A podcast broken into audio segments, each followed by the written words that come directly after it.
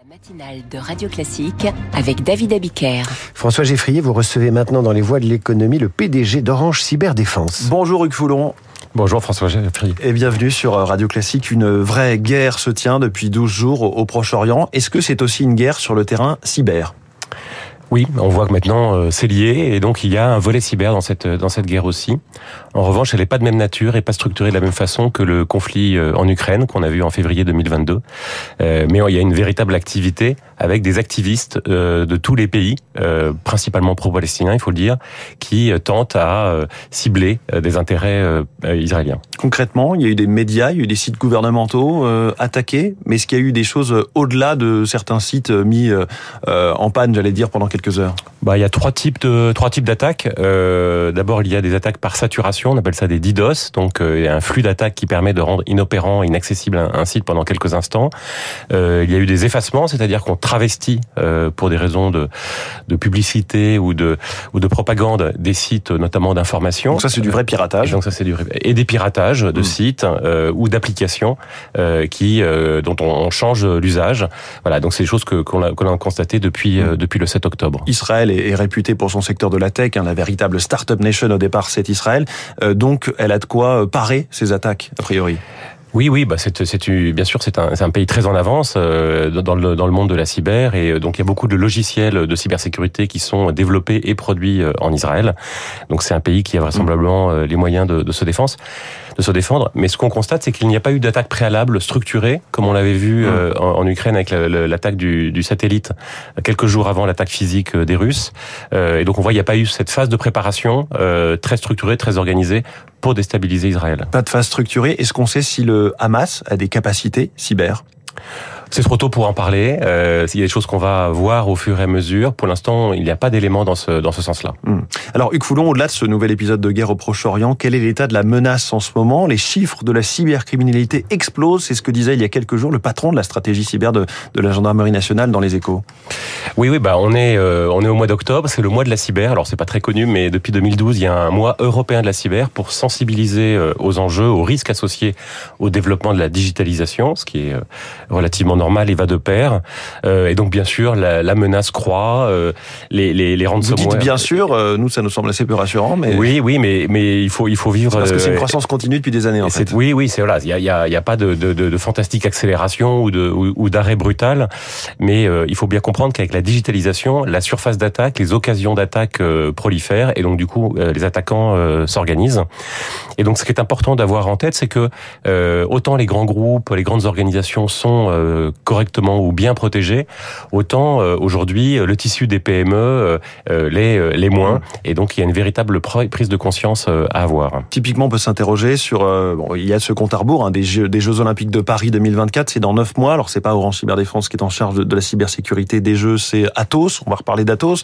Est-ce qu'on se rassure au fur et à mesure ou est-ce qu'on s'inquiète des menaces à l'occasion de cet événement? Bah, On a lancé une étude qu'on a qu'on a publiée il y a quelques quelques jours et qui montre que et donc ça c'est un vrai pour moi cri d'alarme. Euh, il y a un décalage fantastique, abyssal, entre euh, la perception et la réalité du risque. 93% des patrons de PME qu'on a interrogés se considèrent bien protégés, alors que nous on sait que c'est pas le cas euh, et que le niveau de maturité de plein de PME euh, est, euh, est, est, trop faible compte tenu de la menace. Euh, et ces PME sont d'ailleurs souvent des sous-traitants de grands groupes et donc ça peut introduire des, des, des fragilités. Qu'est-ce qui vous fait dire que euh, ce n'est pas le cas, c'est-à-dire que la menace est plus forte que la perception de la menace? Parce qu'on voit dans les entreprises que, que l'on suit, on voit dans les entreprises qui sont attaquées que le niveau de protection n'est pas suffisant et pas au niveau des attaques auxquelles ils sont qui sont exposés.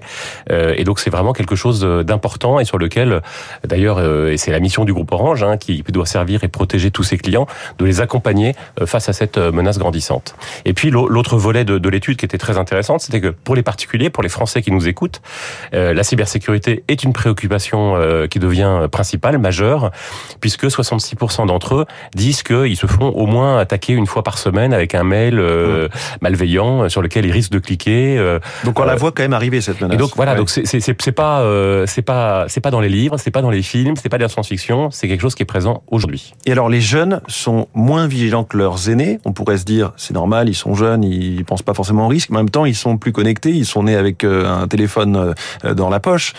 Euh, pour autant, ils sont pas au courant de cette menace. Non, je pense qu'ils sont dans une période de leur vie où le bénéfice associé aux usages digitaux, les réseaux sociaux, tout ce qu'ils peuvent faire en termes de communication, de partage ou de travail est tellement gigantesque, important à leurs yeux que bah, ça minore le mmh. risque associé. Donc il y a une force de une forme de fascination d'utilisation de, de, ces outils. Hugues Foulon, PDG d'Orange Cyberdéfense, on a évidemment cette irruption massive de l'intelligence artificielle générative qui permet de générer aussi euh, du code informatique et éventuellement des attaques. Est-ce que c'est un outil incroyablement puissant pour les cyberattaquants? Bah pour les cyberattaquants et pour les cyberdéfenseurs aussi d'ailleurs. Hein. Donc mm. euh, c'est un petit peu le, jeu des gendarmes et des voleurs. Mais souvent euh, les voleurs ont d'abord un coup d'avance, ensuite ils se font rattraper. C'est vrai. Historiquement c'est comme ça que ça se passe. mais et donc ça ça va baisser les barrières à l'entrée, ça va rendre plus accessible un certain nombre de menaces. Si on prend l'exemple des langues, par exemple, eh ben, euh, euh, des cyberattaquants dans un pays donné avaient des difficultés ou avaient besoin de, de, de, trouver des outils pour permettre de généraliser leurs attaques dans plusieurs langues. Là, avec euh, les, les, AI génératives, ça va être extrêmement facile. Donc, des attaquants basés dans un pays d'Asie qui ne s'intéressaient pas du tout à la France ou bah, d'Amérique du Sud pourraient... Euh, exactement. Donc ça va, ça va, ça va faire, ça va conduire à la prolifération des attaques et de, de plus grande ampleur, euh, mais ça va permettre aussi aux défenseurs que nous sommes euh, chez Orange Cyberdéfense bah, d'améliorer nos outils, hmm. de trier, de filtrer et de mettre des barrières plus performantes pour contrer ces attaques. Je le disais dans l'actualité, il y a ce dossier Atos, entreprise en crise chronique depuis trois ans. On a encore vu euh, des plongeons en bourse, deux changements à la direction générale et à la présidence ces deux trois dernières semaines. Est-ce que vous pourriez racheter les activités de cybersécurité d'Atos?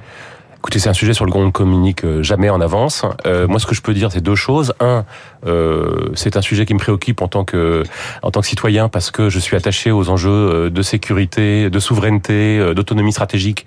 Et Atos est un acteur important dans ce domaine-là. Donc, il y a un formidable gâchis un peu sur cette pépite donc française. Je, voilà, donc je ne peux que me désoler de la situation d'Atos mm. à titre personnel. Et puis Atos est aussi un concurrent, un partenaire, un fournisseur du groupe Orange dans différents domaines. C'est peu connu. Et donc du coup, on regarde ce sujet là à ce titre-là. Voilà, Mais si Atos ne se remet pas des soubresauts actuels, est-ce qu'il faut s'inquiéter pour la sécurité cyber des, Jeux Olympiques dont il est chargé Chaque fois qu'il y a un acteur de cette nature-là euh, qui s'affaiblit, euh, ce n'est pas une bonne nouvelle pour la France. Hmm. Et la France, l'Europe sont-ils souverains en matière de cyber? On, parle parfois de ce sujet avec des accords entre grands groupes français et euh, GAFA. Est-ce que là, il y a un sujet? Est-ce qu'il faut réussir à prendre notre indépendance? Euh, bah, à minima une forme d'autonomie. Euh, et, et, je pense que l'Europe en général, et pas que dans la cybersécurité, a délaissé tout ce qui est développement de logiciel tout ce qui est software. Il n'y a pas beaucoup de grands groupes, il y a beaucoup de pépites. Il y a encore euh, qui ont euh, levé des fonds la semaine dernière, euh, que je salue, et avec lesquels on travaille. Mais il n'y a pas de grands groupes de software, de logiciels très très puissants ou de plateformes en Europe. Il y en a, mais pas assez. Aucun n'a su apprendre la taille critique. Bah, c'est massivement, ils sont massivement nord-américains. Hmm. donc on utilise des outils et des logiciels qui sont massivement nord-américains. Et ça pose un souci. Bah, en termes de souveraineté, c'est quand même un sujet. Donc moi j'encourage, et c'est le groupe, c'est aussi la mission du groupe Orange et notamment d'Orange Cyberdéfense, de faire émerger ces pépites et de travailler avec elles pour les promouvoir. Hugues Foulon, PDG d'Orange Cyberdéfense. Merci beaucoup, notre voix de l'économie ce matin. Et merci à vous François. demain 6h pour la matinale de l'économie. Dans 3 minutes, les coulisses de la politique. La gauche du gouvernement reprend des couleurs, mais pour l'heure, sur Radio Classique, il est 7h22. Marc Lambron parle au français.